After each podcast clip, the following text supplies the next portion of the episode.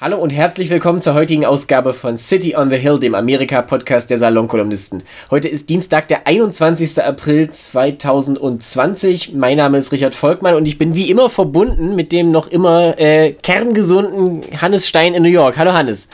Hallo Richard. Es, äh, ich hoffe tatsächlich, bei euch ist noch alles in Ordnung. Man äh, hört nach wie vor das Schlimmste, aber. Ähm, naja, wir sind, wir sind seit. Wie lange ist es jetzt? Seit dem 12. März sind wir in Quarantäne. Ähm, eigentlich in einer, ja, in einer recht vollkommenen, also wir gehen ja auch noch nicht, wir gehen ja noch nicht mal einkaufen, sondern lassen uns die Sachen von der Schwester meiner Frau, meiner Schwägerin vor die Tür stellen, wenn die einkaufen geht. Mhm. Und insofern ist unsere Chance im Moment, äh, uns das Zeugs zu holen, sehr gering. Oder es weiterzugeben, ne?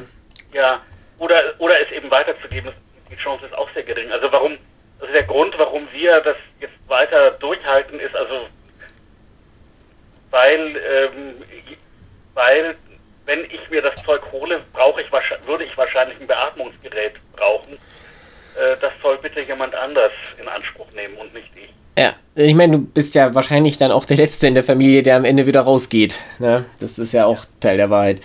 Ja. Äh, während du da drin bist, ich meine, du bist da natürlich so wenigstens etwas abgeschirmt von den ganzen Irrsinn, der draußen abgeht. Also ich meine, ich habe heute, heute äh, die E-Mail von Charlie Sykes gelesen im Bulwark Newsletter und der beginnt halt einfach mit folgenden Sätzen, die ich gerne äh, teilen möchte.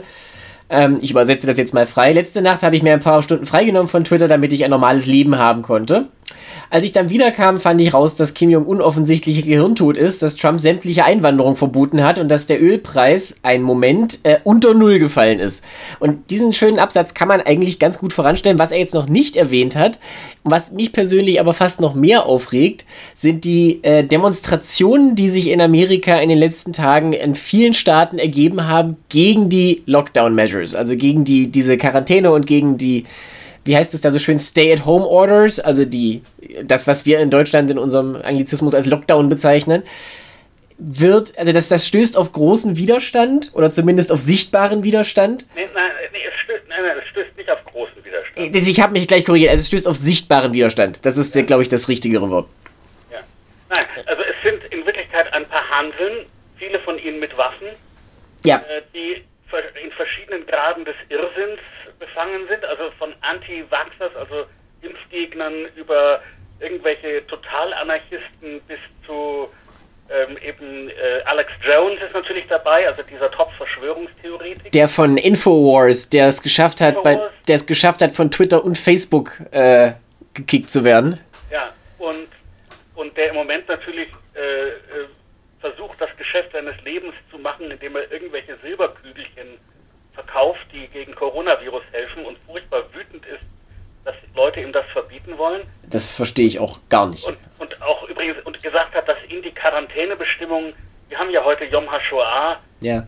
Ähm, also Alex Jones erinnert diese Quarantänebestimmungen an die Nazis kann mich auch deutlich erinnern, wie die Nazis den ganzen Juden befohlen haben, zu Hause zu bleiben. Kannst du dich auch, oder? Richtig, das war ja auch, also das Ziel war, dass man, dass man sie später wieder rauslassen könnte, wenn sie gesund, also wenn alle gesund sind und wenn die Gefahr vorbei ist. Ich erinnere mich, das, das stand, glaube ich, relativ deutlich so in den Geschichtsbüchern. Ja, und in den Nürnberger Rassegesetzen, das war der Grund. Na, also man kann sich darüber, aber die Wahrheit ist, das sind, also die größte Demo, von der ich gelesen habe, waren 2500 Leute in Olympia im Bundesstaat Washington.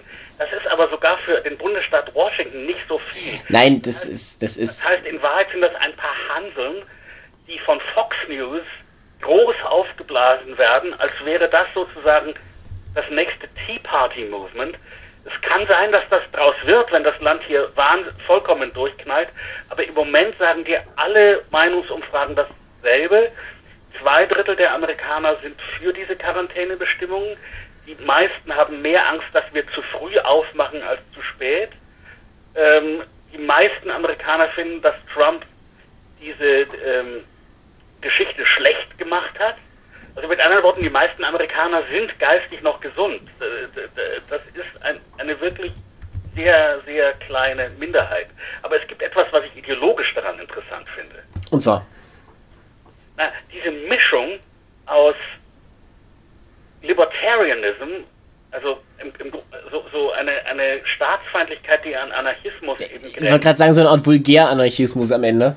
Ja, so ein Vulgär-Anarchismus verbunden mit einem absoluten Führerkult um, um Trump. Was mich daran frappiert, ist, dass man gleichzeitig anti-autoritär und autoritär sein kann. Das finde ich eine interessante Ideologie. Ja, aber guck dir doch mal Trump an. Also ich meine, der ist zwar, äh, er liebt ja alles Autoritäre, aber gleichzeitig ist er natürlich einfach personengewordene Chaostheorie. Ne? Insofern passt das wunderbar zusammen. ich meine, toll ist ja auch, dass er dann sofort tweetet, Liberate Michigan, Liberate Minnesota und so. Also als ob Michigan und Minnesota irgendwie vom Feind besetzt wären und nicht demokratisch regierte Bundesstaaten, die übrigens genau das machen, was er gesagt hat, nämlich sagt, also das große Spiel von Trump ist ja im Moment, ich bin für nichts verantwortlich. Aber für gar, aber für gar nichts. Das ist halt der Punkt. Also es sind ja momentan nur Nebelkerzen. Es ist ja ohnehin ein ziemliches Durcheinander von Regeln, was im föderalen System nicht zu vermeiden ist. Aber er kann halt im Prinzip dann, wenn es gut läuft, immer drauf sagen, zeigen, dass er es gewesen ist, aber gleichzeitig ist er halt für nichts verantwortlich oder zuständig. Ja, aber es, aber es geht nicht auf. Also ich meine, aber die Regel, die Regel, dass man six feet, also diese üblichen anderthalb Meter voneinander entfernt stehen soll, ist eine Empfehlung ausdrücklich des Weißen Hauses von Dr. Burks und Dr. Fauci. Ja. Äh, damit, dafür ist er qua Amt zuständig. Also das, weißt du, und das, das, also Entschuldigung, das, das regt mich so ein bisschen auf dieser, dieser ständige Nebel, durch den man da stochert. Dieses Spiel natürlich hat er seit Anfang seiner Präsidentschaft. Das heißt dann im Zweifel ist das dann immer der Deep State. Ey, also, gut, das ist das, ist das Go-To natürlich. Aber ich meine, es ist ja wirklich so, du hast das, das Weiße Haus, das natürlich eine gewisse Verantwortung übernimmt, auch faktisch, wenn auch nicht in Person des Präsidenten. Und gleich, also es ist ein, äh, der, wenn man das von, der, der Kampf, der Kampf an allen Fronten, verstehst du, bürokratisch, legal und dann aber mit jemandem in der Mitte, der halt gleichzeitig dafür sorgt, dass nichts vorankommt. Oder zumindest so langsam, dass es einfach etwas frustrierend ist. Tut mir leid. Ja, äh, naja, es ist, es ist, was vor allem nicht vorankommt, sind Tests. Also er, seit, seit zwei Monaten verspricht er jetzt ungefähr, dass jeder Amerikaner, der möchte, getestet werden kann, Pustekuchen. In Wirklichkeit äh, ist unser Test, also ist unser Testvermögen eingefroren, weil, und das ist nun wirklich äh, fürchterlich, also wir auf diese Chemikalien nicht mehr haben, die man für die Tests braucht. Und nun kommt das Problem, diese Chemikalien werden wo gleich noch hergestellt? Richtig, China. Ah, das ist natürlich das ungünstig. Ja, und, das, und das, dieses Problem, das sagt Cuomo auch sehr offen, das können die Gouverneure nicht lösen, weil die Gouverneure nicht die Außenpolitik machen, sondern die Außenpolitik macht die Regierung der Vereinigten Staaten. Das heißt, diese Verhandlung mit China zu führen, dass wir diese Chemikalien kriegen, damit die Gouverneure testen können, das muss die Bundesregierung machen. So, und da muss man eben dann Trump irgendwie hintreten, weil er, es, weil er von alleine nicht auf diese Idee kommt. Stattdessen macht er jetzt einen, einen Stopp für, für Einwanderung ja, wobei noch hat er es nicht gemacht, ne? Das war die Ankündigung, die gestern Abend kam. Angekündigt, ja.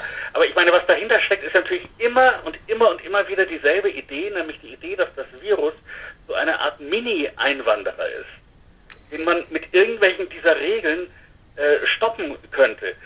Aber äh, äh, dafür ist es, also ich meine, es gibt einen Moment in einer Pandemie, wo es natürlich sinnvoll ist, die Grenzen zu schließen, um Zeit zu gewinnen. Ja, ich meine, das, das, ist, das, ist, das ist klar, aber, aber das haben wir doch schon seit vier Monaten verpasst.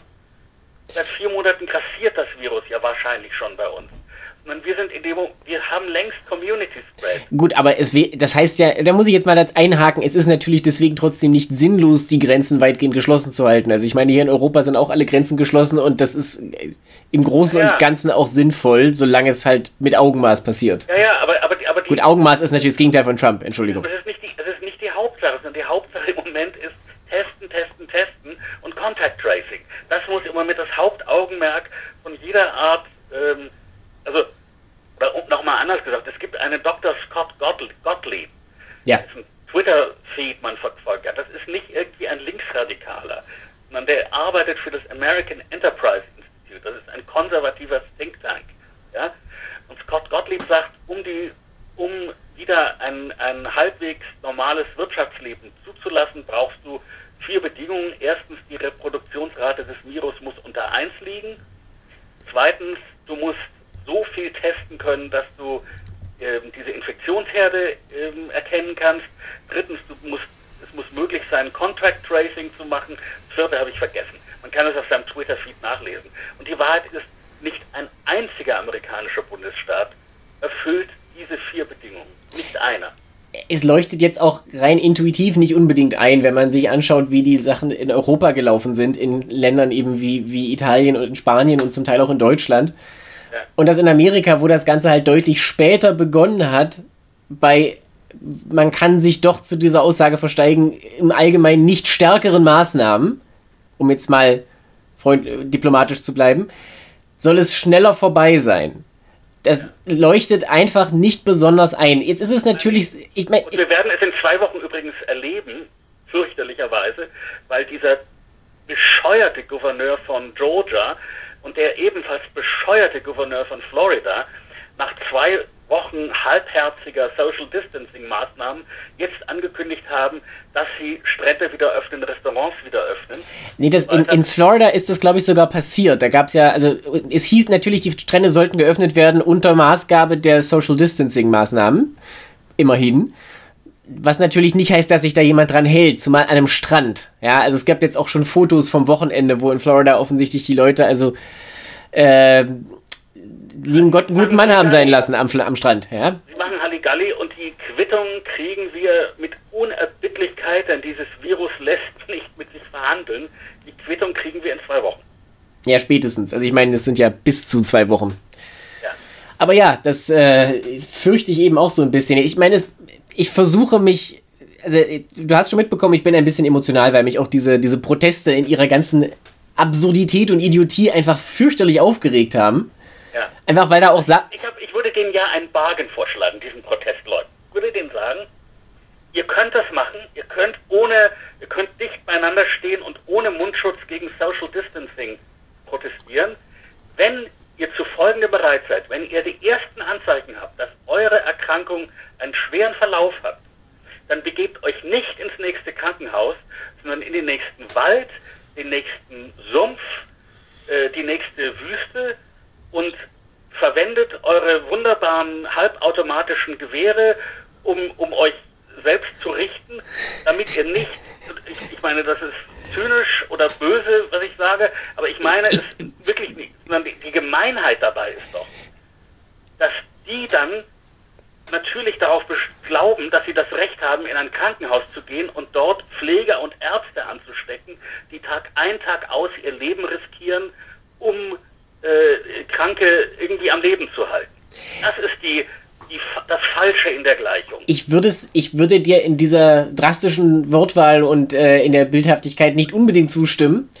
Zumal auch der, dein Gedanke den einen Fehler hat, selbst wenn diese Leute hinterher in den Wald gehen, um dort sozialverträglich zu verenden, können sie ja vorher schon längst andere Leute angesteckt haben. Das ist ja das Hauptproblem. Das ist der kleine Fehler. Das ist, da hast du jetzt nicht mitgedacht, abgesehen davon, dass es äh, ein bisschen menschenverachtend ist. Aber ich glaube, den Zynismus kann man unter diesen Umständen durchaus verstehen. Ich möchte zum Thema äh, menschenfeindliche Dummheit, die an Zynismus grenzt und diesem befeuert, noch folgende Anekdote zum Besten geben, weil mich das wirklich komplett fertig gemacht hat. Und dann können wir das Thema meinetwegen auch gerne lassen, aber das, das äh, ist mir jetzt zu wichtig. Ähm, zu den Staaten, in denen es nicht nur sehr, sehr viele äh, Corona-Fälle gibt, sondern auch die Proteste eben dagegen, gehört Pennsylvania. Und da gab es eine äh, Demonstration dieses, äh, dieses Wochenende in Harrisburg. Was ja, glaube ich, der, die Hauptstadt ist von Pennsylvania, wenn ich mich nicht täusche. Kann das sein? Äh, kann sein, ich, ich weiß das gar nicht. Äh, ja, das, genau, richtig. Ist ja nicht das, was man denkt. Also ist es bestimmt nicht Philadelphia. Nein, nein, nein, es ist auch nicht, es ist nicht Philadelphia, es ist tatsächlich Harrisburg. Ich muss, war mir jetzt kurz unsicher. Jedenfalls in Harrisburg, also in der, im, der, im Hauptstadt des Bundesstaates, fand eine, eine Demonstration statt, wo ein paar Leute demonstriert haben und dann passierte folgendes. Ja, die State Senator, also es gibt ja auf Bundesstaatenebene in fast allen Bundesstaaten nochmal dasselbe Prinzip, ein Repräsentantenhaus und einen Senat, also State House und State Senate und eine Staatssenatorin namens Judy Ward, Republikanerin, die ihres Zeichens ähm, Krankenschwester ist vom Beruf, kam heraus, also die, sie war auch schon vorher aufgefallen als Unterstützerin der Proteste gegen, äh, gegen den Lockdown und sagte dann, begann dann ihre Rede mit den Worten, I would have never recommended that you, that all of you come here today. Ja, also ich hätte nie, ich hätte niemals euch empfohlen, dass ihr herkommt.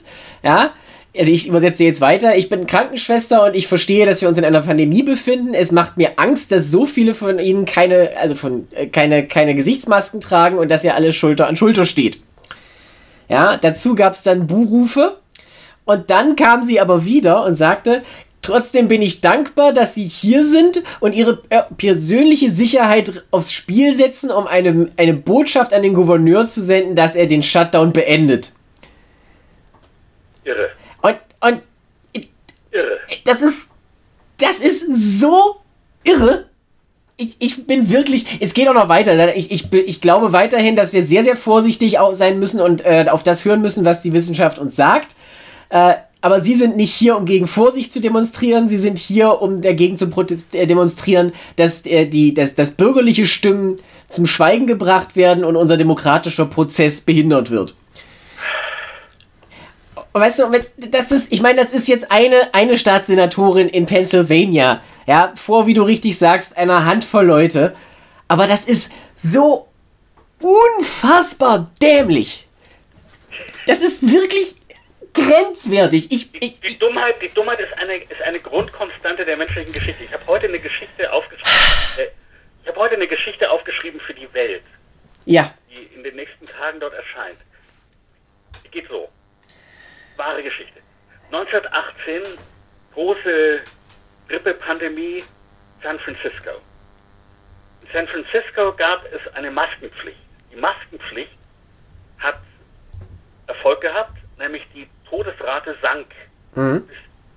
Es, es, ist so nur noch nicht mehr so viele Leute am Tag in den Krankenhäusern auftauchten. Und dann sagten die Leute, ach, und dann haben sie, äh, dann hat die Regierung, also die, die, die, der Bürgermeister von San Francisco gesagt, okay, wir können wieder ausgehen. Dann strömen die Leute in überall, wo es hinging, in die Bars und Restaurants und Kegelbahnen und was, was noch. Der Bürgermeister selber musste Strafe bezahlen, weil er ohne Maske da war. Und es gab auf einmal einen Aufstand gegen die Maskenpflicht. Und es gab so einen obersten Arzt dort, der Chef der Gesundheitsbehörde, dessen Namen ich vergessen habe. Es steht in, meiner, in meinem Weltartikel, der bestimmt bald erscheint. Mhm. Das war sozusagen der damalige, wie heißt der bei euch, dieser nette Virologe Drosten? Ja, Christian Drosten, ja. Der sagte, bitte, bitte nicht, bitte, nehmt euch freiwillig Masken um. Die Reaktion war ein... War das, Entschuldigung, war das, war das William Hassler? Ja. Ich habe es jetzt gerade kurz gegoogelt, ja, sorry. William C. Hassler. Die, die Folge war ein wütender Aufschrei. Wir lassen uns nichts vorschreiben. Unsere Bürgerrechte, die Christian Scientists waren damals sehr führend. Die Christian Science ist ja so eine christliche Sekte, die sagt, dass man durch Gebete alles heilen kann. Mhm. Und ähm, er, er kriegte eine Bombe, die zum Glück geschickt, die zum Glück nicht hochging. Außerdem wurde sie aus Versehen an die falsche Adresse geschickt. das ist natürlich blöd, ja. Ja, und, und die Folge war natürlich, dass die Todesrate nach oben ge, gesprungen ist. Geschossen ist, ja. Woraufhin sie dann am 10. Januar die Maskenpflicht wieder eingeführt haben und die galt dann ab einer Woche später und von da an sank dann die Zahl der Toten wieder, äh, bis die Pandemie vorbei war. Und also in der Zeit, wo die Leute in San Francisco Maske trugen, ähm, äh, wurden sie von der Pandemie, also war die Pandemie eben nicht so schlimm wie sonst in vielen anderen Städten. Und wenn sie sich die Maske vom Gesicht gerissen haben, natürlich hatte es den Erfolg, dass das Virus sich munter weiter verbreitet hat. Aber die, dieselbe Mischung aus ähm, religiösem Wahnsinn, ja, also Gott ist der Heiler und ich brauche sonst niemanden, dieselbe, dieselbe völlig deplatzierte, das völlig, dasselbe völlig deplatzierte Bürgerstolz vor Königsthronen, aber hier gab es gar keinen Königsthron, sondern ein Virus. Mhm. Ja, und, und, und die, auch derselbe Irrsinn. Also da haben sich dann auch 2000 Leute versammelt und gründeten die Anti-Mask League. Und es ist nun nicht überliefert, wie viele von diesen 2000 sich gegenseitig angesteckt haben. Es ist, es ist nicht echt, wenn es kein Verein ist, ja. Ja, aber, aber man kann äh, davon ausgehen, es war eine ganze Menge. Das heißt, dieses ganze Spiel kennen wir schon von 1918 und wir kennen auch den Ausgang sehr genau. Also äh, eine Sache, die ich so ein bisschen mitnehme, ich, ich, in Amerika sieht man das sehr stark, aber zum Teil auch in Deutschland, sind äh, mehrere Aspekte. Nummer eins ist, die Leute können, glaube ich, psychologisch, da schließe ich mich selbst ausdrücklich mit ein, nicht auf Dauer in diesem Ausnahmezustand leben. Ja, natürlich nicht. Also man kriegt, man kriegt ja, man wird irgendwie ramdösig und natürlich will man zumindest, weißt du, sich an einem irgendeinem Strohhalm festklammern. Ja, ich, ich bin ein Mensch, der, dessen, der gerne mit seiner Familie ist und der gerne in einem Stuhl sitzt und ein Buch liest. Was beides nicht so Tätigkeiten sind, wofür man viele Leute braucht. Und ich habe auf einmal das unglaubliche Bedürfnis, mich mit 10.000 Leuten im Van Cortlandt äh, Park zu versammeln. Und daran sieht man, ähm, wie Mischugge mich das Ganze macht. Ich Natürlich ist das so, wir wollen alle raus. Ich will hier um die Ecke gehen, in die Kneipe und ein Guinness trinken und, und, und einen unkoscheren Burger essen. Aber das meine ich, das meine ich noch nicht mal. Also ich meine, klar, wir wollen alle irgendwie raus und bestimmte Sachen machen, aber ich meine einfach, auch wenn du drin sitzt, das Wissen darum, dass einfach dass es nicht nur eine drastische und schlimme Situation ist, sondern dass sie auch einfach für dich als Individuum nicht nachvollziehbar besser wird. Weißt du, weil du, es ist halt alles super abstrakt, diese ganzen Zahlen und, und, und natürlich stehen, die Politiker sagen natürlich zu Recht auch, zumindest hierzulande, äh, die Situation ist sehr ernst und wir dürfen nicht nachlassen und tralala. Ich meine, das sagen ja Leute wie Cuomo im Prinzip auch, ja. ja. Ähm, das, das macht einen natürlich fertig. Und auf der anderen Seite, das gibt es hier auch, aber das sieht man in Amerika eben natürlich nochmal viel, viel, viel deutlicher. Es, was wir auch nicht vergessen dürfen, wenn wir uns jetzt natürlich aufregen, es geht da für die viele Leute um die nackte Existenz. Ja. Und, und da ist es, man, man darf auch nicht zu leichtfertig den Stab darüber brechen, weil man sieht es schon hier, wo die Situation nun im Vergleich zu, weiß ich nicht, zum ländlichen, ländlichen Pennsylvania nun wirklich geradezu luxuriös ist, weißt du, wo es staatliche Hilfen gibt für alles und jeden und, und das Gesundheitsversorgung und tralala und sowieso. Dafür gibt es viele andere Probleme, selbstverständlich. Aber wenn du halt in Amerika gerade deinen Job verlierst, und das passiert ja leider sehr, sehr häufig, ähm, dann hast du halt nichts. Und da ist es sehr verständlich, dass die Leute bereit sind zu sagen, ja, weißt du, dann äh, give, me, give me freedom or give me Covid. Ja, weil was willst du machen? Ja, wobei, wobei am meisten gearscht, Richard, sind nicht die Leute, die jetzt ihren Job verlieren. Am meisten gearscht sind die Leute, die jetzt gezwungen sind, ihren Job zu machen. Hier bei uns jedenfalls. Ja, wobei die haben dann häufig zumindest nicht, eine Krankenversicherung. was ich jetzt nicht sein möchte, ist ein Essential Worker. Wirklich nicht. Und die, wer sind Essential Workers? Die Leute, die mir das Amazon-Paket vor die Tür stellen. Ja. Ähm, die, die, die Leute, die äh, immer noch in Restaurants arbeiten und das Essen austragen. Ja, also die Restaurants haben ja umgeschaltet, sofern sie noch da sind, auf äh, Auslieferung von Essen. Ja. Ähm, natürlich die Healthcare Workers und äh, Brief, äh, die ganze Post. Ja. Unser, unser Cuomo hat vollkommen richtig gesagt, die sollten alle einen 50-prozentigen Bonus kriegen von, vom Federal Government. Und diese Leute, die übrigens bei uns in Amerika zu einem übergroßen Teil ähm, African American und Latinos sind, die kippen, äh, ach so, Leute, die in Supermärkten arbeiten. Ja, ja, klar.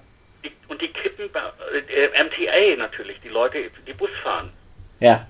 ja. Und die kippen bei uns um äh, die, die, kippen, die kippen um. Die kippen, also die, die MTA hat, glaube ich, jetzt 50 Tote.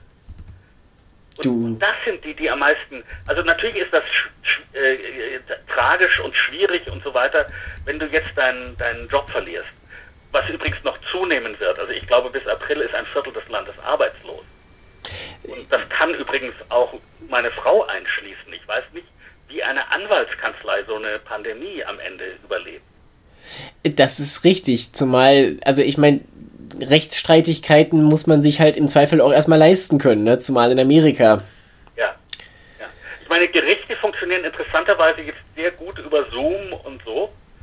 Ähm, aber was auch was lehrt für die Zukunft, also dass man sich sehr viel von dem ganzen Zeugs ja offenbar äh, mit Gerichtssälen und so äh, sparen kann. Aber, ja, gut, aber ich meine, das, das Gerichte, das sehe ich ja noch ein. Das hat ja eine gewisse Würde, wenn man sich dann tatsächlich physisch zusammenfindet, sofern das für niemanden mit einer äh, gesundheitlichen Beeinträchtigung einhergeht.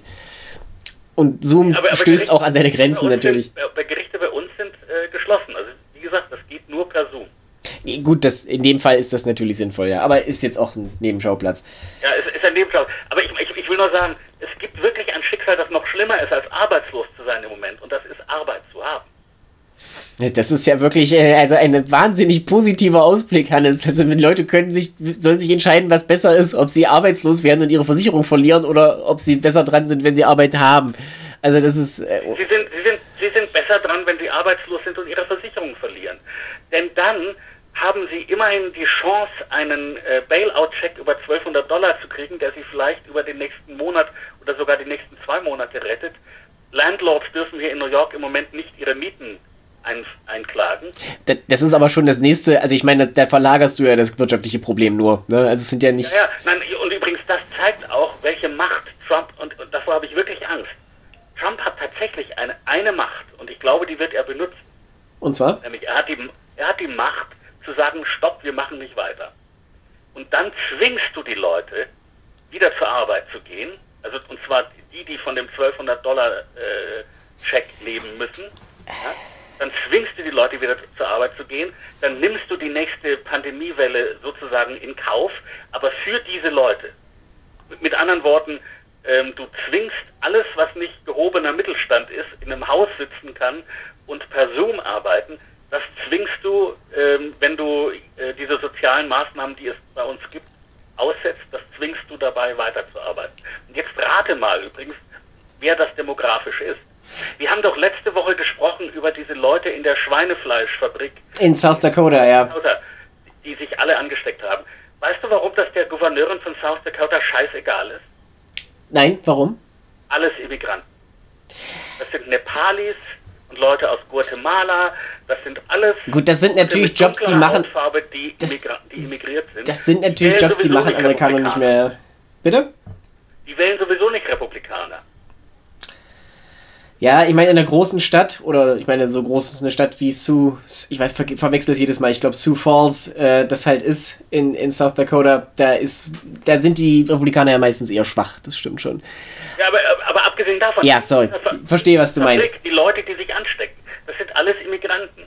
Und die äh, Logik, die dahinter steckt, äh, sozusagen da nicht äh, die alle nach Hause zu schicken, ist, fuck them, they, don't, they won't vote for me anyway. Aber ich meine, das ist ja doch ein bisschen kurzsichtig, weil selbst wenn die Leute die, äh, sie nicht wählen, ich meine, das ist ja trotzdem, also jetzt rein aus wirtschaftlicher Sicht, irgendwann kannst du diese Fabrik ja einfach nicht mehr betreiben, was ja auch passiert ist am Ende. Ja. Weil die Leute halt alle reihenweise krank umfallen. Und äh, dann dafür, dass das dann einer der, eines der Rückgrate der, der Wirtschaft des ganzen Bundesstaates ist, offensichtlich, wenn nicht sogar noch der, der ganzen Makroregion, ist das ein kleines bisschen kurzsichtig. Ja, naja, es ist alles kurz. Ich meine, diese, diese dumm, dumme Gegenüberstellung, entweder Menschenleben oder, oder Wirtschaft. Dahinter steckt die stalinistische Vorstellung, man könnte auf Knopfdruck hier die Wirtschaft wieder anschmeißen. Ja, Selbst wenn Cuomo morgen der Schlag trifft und Cuomo verkündet, ich hebe die ganzen Quarantänebestimmungen für den Bundesstaat New York morgen früh um 8 Uhr auf. Glaubst du, dass dann deswegen nee, Leute in die Restaurants und Cafés strömen? Es gibt ja auch, ja, es gibt ja vor allen Dingen auch sowas wie, also wenn ich das jetzt mal so sagen darf, so einen gesunden Menschenverstand, der auch in Amerika an vielen Stellen durch, das heißt auch in Amerika, Entschuldigung, also der natürlich in Amerika genauso an vielen Stellen durchkommt. Du hast sehr, sehr viele, sehr, sehr viele Läden, die einfach zumachen, weil viele Läden zumachen. Verstehst du? Also dadurch, dass, dass allen oder vielen zumindest die, der Ernst der Lage bewusst ist, machen ja viele Läden auch dann zu, wenn sie eigentlich aufhaben dürften. Ja. Weil, weil offensichtlich ist, dass es Quatsch ist, als einziges Bettengeschäft in dem Laden, äh, in der Stadt aufzuhaben, wenn alle anderen zu haben, weil sowieso niemand mehr einkaufen geht, weil alle zu haben. Ja. Und das ist ja im Prinzip auch gewünscht. Und das hat natürlich den großen Nachteil, wenn jetzt die Krankheit über Nacht verschwinden würde, würde es natürlich trotzdem lange dauern, bis die Wirtschaft sich erholt. Aber wir sind noch weit davon entfernt. Und deswegen, okay, wir, wir drehen uns jetzt im Kreis. Also lass uns das nochmal. im Kreis, aber lass uns doch, haben wir schon die, diese Umfrage er, erwähnt der über 65-jährigen Amerikaner? Nein, da wollte ich gerade dazu kommen. Wir haben jetzt noch so ein paar Zahlen, die ich gerne mit auch in diese, in diese Sache mit reinschmeißen würde. Ähm, bevor du da jetzt dazu kommst, würde ich gerne noch einen Punkt erwähnen. Und zwar ähm, hat die Washington Post in, der, in Verbindung mit der Universität, äh, Uni Universität, mit der Universität von Maryland eine Umfrage veröffentlicht, ich glaube heute oder gestern ähm, die unter anderem auch die Zufriedenheit mit verschiedenen politischen Akteuren abfragt. Und da kommt Trump auf 54% unzufrieden, was jetzt nicht so überraschend ist, weil sich das ungefähr im Rahmen seiner Beliebtheitswerte der letzten drei Jahre bewegt. Interessant ist aber, es wurde gefragt, wie zufrieden sind Sie mit Your Local Governor, also mit dem, mit dem State Government? Und da war durch die Bank eine Zufriedenheit von 72 Prozent angegeben. Ja. Also, ja, also du deutlich. Hast, du, hast den, du hast den Rally Around the Flag-Moment auf der Ebene der Bundesstaaten, aber du hast ihn überhaupt nicht auf der Ebene ähm, der, der, der, der amerikanischen der Bundesregierung. Regierung. Und das ist, das ist meines aber auch ganz logisch, weil natürlich die Staaten sehr, sehr viele deutlich sichtbare und auch als staatlich erkennbare Maßnahmen verhängen, wie eben Stay-at-Home-Orders oder solche Sachen.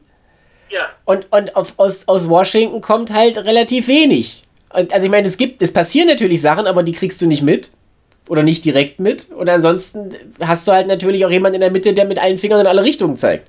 Ja, es kommt, und es kommt noch was hinzu. Also wenn du dir jemals anguckst, wie Leute wie ähm, Larry Hogan oder... Also der Gouverneur von Maryland.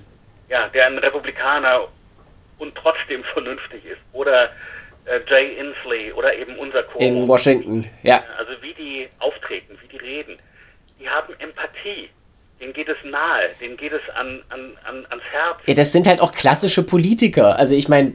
Ja, aber abgesehen davon, dass sie Politiker sind, sie sind eben nicht ähm, ähm, Leute, denen man anmerkt, dass sie das dass ihnen das am Arsch vorbeigeht. Und das merkst du bei Trump nun wirklich bei jedem öffentlichen Auftritt, dass ihn das einen Scheißdreck interessiert.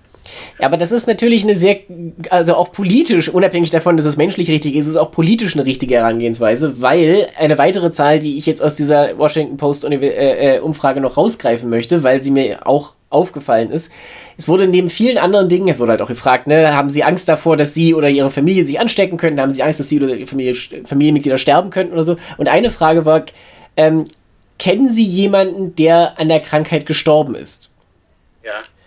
Und 9%, das ist repräsentativ, 9% haben mit Ja geantwortet. Ja. Das heißt, jeder zehnte Amerikaner kennt bereits jemanden, der an dieser Krankheit gestorben ist. Ja. Weißt du, wenn das, also, wenn, das sind natürlich Leute, die haben wieder Familien. Also, wenn du das so ein bisschen multiplizierst und die Durchdringung sozusagen betrachtest, dann ist es ganz klar, dass jemand wie, wie Cuomo oder wie Hogan, die sich dann hinstellen und, und sagen, weißt du, das ist ein schrecklicher Moment und wir müssen durch dieses tiefe Tal gehen und so weiter und so weiter, dass die natürlich viel besser ankommen. Also, das ist doch ganz klar. Das ist als ein, als ein narzisstisches Arschloch. Ja. Also ich meine, die Leute sind vor Ort und haben die bessere Botschaft. Das ist keine Überraschung. Und da spielt es am Ende auch keine große Rolle mehr, welcher Partei die angehören. Ich meine, selbst Christy Nome, also die, die Gouverneurin von South Dakota, die ja nun so wirklich alles falsch gemacht hat, was man falsch machen kann, ist ja, ja in South Dakota trotzdem verhältnismäßig beliebt, weil sie halt gerade die Gouverneurin ist und weil sie selbst bei alledem irgendwie erkennen lässt, dass ihr das doch nahe geht trotzdem. Ja, ja. wenn auch auf die völlig falsche Weise. Und da, das kannst du einfach, also ich meine, du kannst äh, noch so schlechter Politiker sein, Donald Trump bist du noch nicht. Ja, wobei er bisher ja ein, ein, ein exzellenter Politiker war, in dem Sinne, dass ähm, es ihm immer gelungen ist, im entscheidenden Moment die Aufmerksamkeit auf was anderes zu lenken oder jemand anderem die Schuld zu geben. Apropos Immigrantenband, wollen wir dazu noch mal ganz kurz ein Wort sagen? Wo wir schon dabei sind, äh, ne, von, von Themen abzulenken. Ja. Nicht? Ja. Keine Lust? Okay. Ich möchte dazu nur eine Sache sagen und das nur ganz kurz anmerken. Du hast ja vorhin schon gesagt, das ist praktisch sein Versuch, sozusagen diesen, den, den, den kleinen Einwanderer, den unsichtbaren Feind, wie er den nennt, auf diese Weise rauszuhalten. Und ich möchte dazu nur ganz kurz darauf hinweisen, dass es logisch nicht zusammenpasst, einerseits jetzt alle Grenzen komplett dicht zu machen, mutmaßlich, wir wissen es nicht genau, mit der Begründung, das ist jetzt nötig, um das Land zu schützen weil wir uns halt in diesem Krieg befinden mit dem unsichtbaren Feind und weil die Pandemie so schrecklich ist. Aber gleichzeitig ist die Pandemie so schrecklich, dass wir teilweise die Strände und Restaurants wieder öffnen können und eigentlich am besten sofort alles wieder aufmachen sollten. Und also das, ich meine, es hat neulich mal jemand alle Widersprüchlichkeiten bei Donald Trump zusammengeschrieben. Ähm, das ist ein sehr dickes Buch. Äh, nein, ich meine jetzt nur in Bezug auf die Pandemie. Also ähm, ähm, es ist nicht schlimmer als ein Schnupfen äh, äh, und es, ich habe von Anfang an gesagt, es war eine Pandemie und ich habe die besten Beziehungen mit China und China war an allem schuld und, äh, und so weiter. Also ich, ich meine, der, der Mann hat nie ähm, logisch A gesagt, ohne logisch nicht A. Also das kommt aus der aristotelischen Logik. Ja, ja, er hat das. Er, er, hat, immer, das er hat immer gleichzeitig A und nicht A gesagt. Äh, und in dieser Pandemie besonders ähm, auffällig.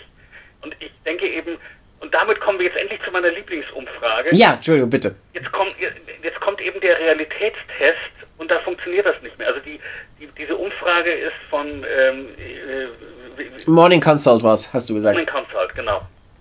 Also, vor nicht so langer Zeit, ich habe die Umfrage jetzt nicht mehr vor mir, ähm, war es noch so, ja. dass 20 Prozent der über 65-Jährigen fanden, dass ähm, Nee, sorry, da, da, darf ich dich da kurz unterbrechen. Ich habe es gerade vor mir. Also, okay. Äh, äh, sag, wie es ist. Äh, ganz kurz, ich muss, ich muss es nochmal kurz nachschauen. Also Mitte März war es noch so, dass die über 65-jährigen Trumps äh, Umgang mit der Pandemie besser bewertet haben als jede andere äh, Alterskohorte.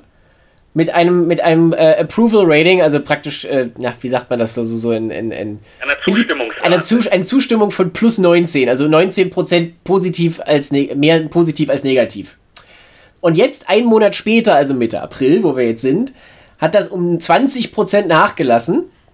Ja, was nach Adam Riese dann in den negativen Bereich geht. Das heißt, mehr negativ als positiv. Und äh, der Bemerkung dazu, and is now lower than that of any age group other than the 20 to, äh, 18 to 29 year olds. Also mit anderen Worten, ähm, nur die 18 bis 29-Jährigen sind äh, noch unzufriedener mit Trump mittlerweile.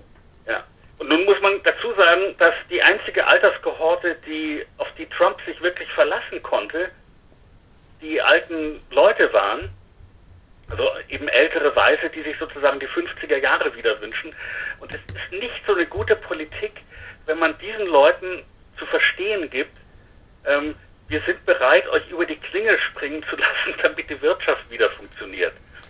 Was die Botschaft von, also äh, äh, Glenn Beck, ich, ich, weiß gar nicht, ob der, der, den werde ich in Deutschland gar nicht kennen, das ist so ein konservativer Radiokommentator, der eine Zeit lang, nachdem Trump an die Macht kam, so aussah, als würde er vielleicht ein Never-Trumper und dann aber ganz schnell wieder zu einem... Die Kurve gekriegt hat, ja, ich erinnere mich dunkel. Neuesten, und der sagte also vor ein paar Wochen im Radio, ich bin bereit, er ist so ungefähr so alt wie ich, also Mitte 50, ich bin bereit, äh, da rauszugehen und zu arbeiten, damit die Wirtschaft funktioniert, damit die jungen Leute eine Zukunft haben, bin ich bereit, mein Leben, was er natürlich damit sagen will, ist, ihr sollt rausgehen. Und er sitzt in seinem ähm, Radiostudio schön sozial abgeschirmt. Ich bin bereit, dass ihr rausgeht. Ich bin bereit, dass ihr rausgeht. Und dasselbe sagt ähm, dieser entsetzliche andere rechte Radiomensch, der jeden Tag fünf. Rush Limbaugh. Rush, Rush Limbaugh, ja. Äh, Zigarrenraucher übrigens und äh, Lungenpatient. Also ich wollte gerade sagen, Rush Limbaugh ist sowieso todkrank. Also ich meine, der kann es jetzt auch krachen lassen wenn ich das jetzt mal so zynisch also, sagen darf. Natürlich deswegen auch eine wirkliche Autorität auf dem Gebiet ähm, der Gesundheitspolitik. Ja, mein Gott, der hat halt Krebs, also da, das, ja. da, da, dafür kann er natürlich nichts. Aber er hat auch unabhängig davon, dass er halt sehr, sehr krank ist und man ihm das natürlich nicht wünscht, einfach sehr viele Meinungen. Ja, naja, und, und, und, seine, und seine Hauptmeinung im Moment ist immer noch, also der hat sozusagen die Kurve nicht gekriegt, die Fox News gekriegt hat. Fox News hat hier irgendwann verstanden, dass, dass äh, diese Covid-19 nicht ein Schnupfen ist.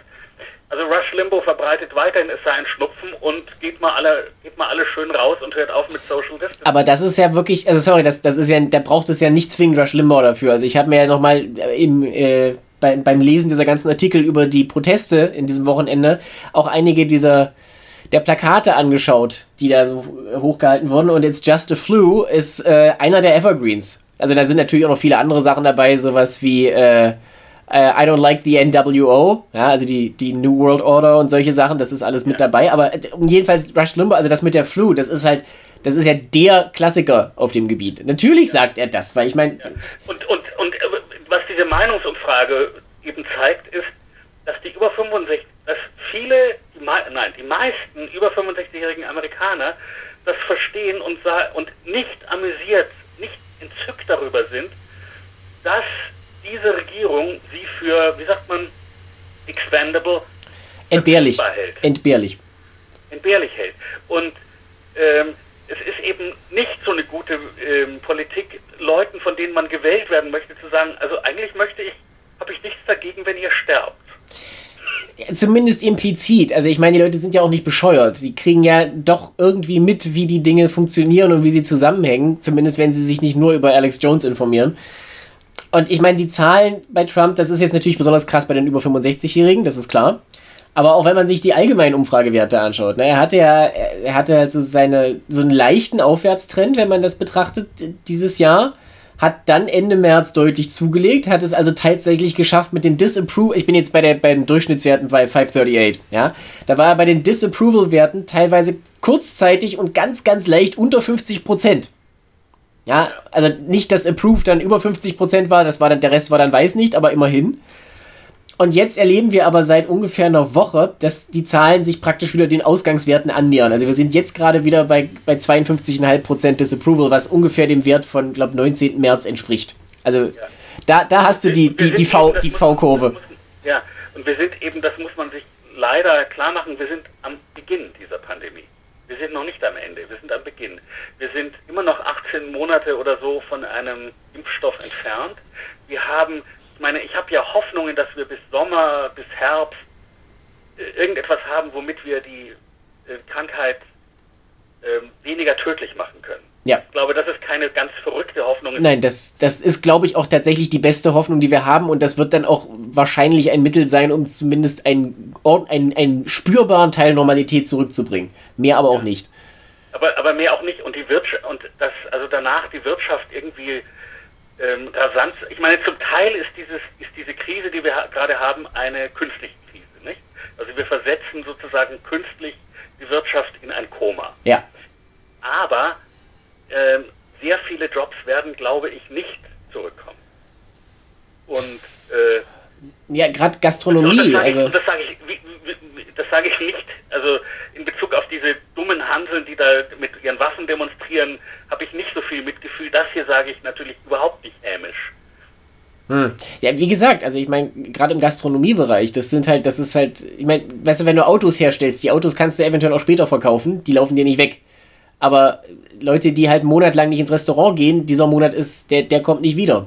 Ja? Kommt nicht wieder. Und, ich, und hier in, in New York weiß ich das zufällig, weil ich es weiß, das ein besonders hartes Geschäft, wenn du in Manhattan, wo die Mieten ja sowieso astronomisch sind, ja. du musst an einem Wochenende die Monatsmiete verdienen, sonst kannst du zumachen. Ja. Das heißt, dass eigentlich alle Restaurants in Manhattan zumachen können. Ähm, bis, bis diesen Sommer weg sein werden. Du meinst, es ist dann ein kompletter Bevölkerungsaustausch in der Gastroszene? Ja. Ja, ja das Und, aber was noch rabiater ist, also ich glaube ja, das Virus wirkt auf die Wirtschaft ein bisschen so wie in Bezug auf den Körper. Also im Körper sucht dieses Virus ja offenbar nach den Schwächen und greift die an. Nicht? Ja. Und so ist das auch im wirtschaftlichen Körper. Und die Schwäche bei uns in Amerika ist eben, ich weiß nicht, ob ich das schon mal gesagt habe, ist Retail, also Einzelhandel. Wobei Einzelhandel es gar nicht so richtig trifft. Damit meine ich nicht den Tante-Emma-Laden um die Ecke. Sondern Walmart. Damit meine ich diese riesigen Hallen, wo du hingehst und für drei Monate einkaufst.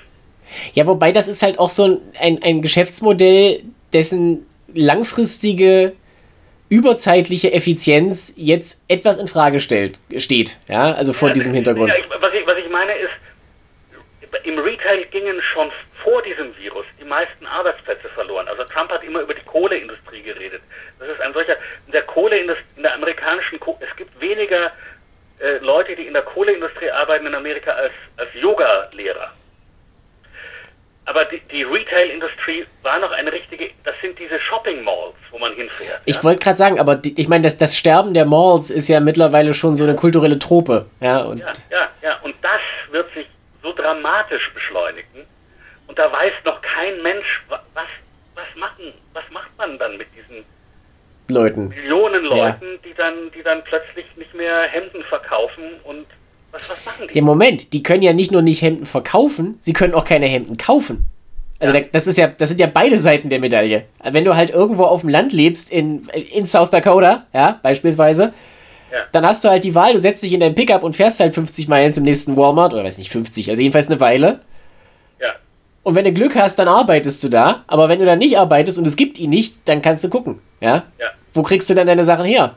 Ich meine, der Begriff Food Desert, der beschreibt ja schon relativ aus, also das gibt es ja bereits für, für, für Nahrungsmittel, wenn du halt sehr, sehr weit entfernt wohnst von einem äh, zuverlässigen Händler, wo du frische Nahrungsmittel kaufen könntest.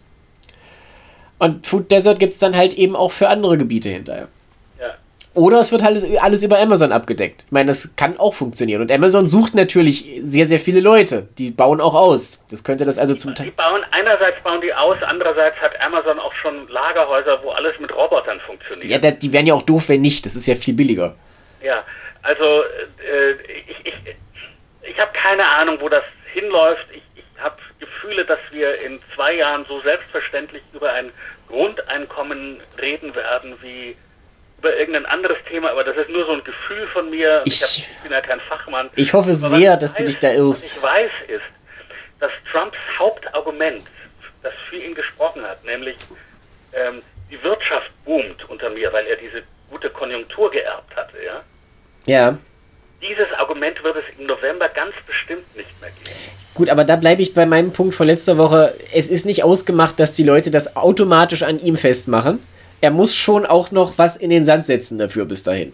Nee, er hat ja schon so viel in den Sand gesetzt. Ja, aber jetzt ist, jetzt ist April, also die Wahl ist in ja, über einem halben Jahr. Aber weißt du, geblitzdings, du erinnerst dich an Man in Black? Ja, ja, selbstverständlich. Ja, also geblitzdingst werden wir ja November auch nicht. Ja, ich will nur sagen, das ist noch lange hin, da kann auch sehr viel Wasser den Hudson runter, runterfließen bis dahin. Gut, aber lass es uns mal, lass es uns mal an der Stelle abschließen für heute, Hannes. Ja. Weil sonst äh, kommen wir gleich noch wieder auf November zu sprechen und dann geht es wieder die nächsten zwei Stunden so weiter. Da können wir gerne nächste Woche noch mal ein bisschen einsteigen. Ich hätte auch gerne noch etwas über Joe Biden gesprochen zum Beispiel und dessen Abwesenheit, aber ich habe das Gefühl, das ist ein Thema, das uns nächste Woche noch äh, erhalten bleiben wird. Der ist nächste Woche auch noch abwesend. Ja. Richtig, ganz genau. Der, der, der, ist auch nächste Woche nicht da. Also, ich danke dir auf jeden Fall für das schöne Gespräch, wie immer. Äh, bleibt gesund, passt auf euch auf. Ich danke allen fürs Zuhören. Wir hören uns nächste Woche. Bleiben Sie uns treu.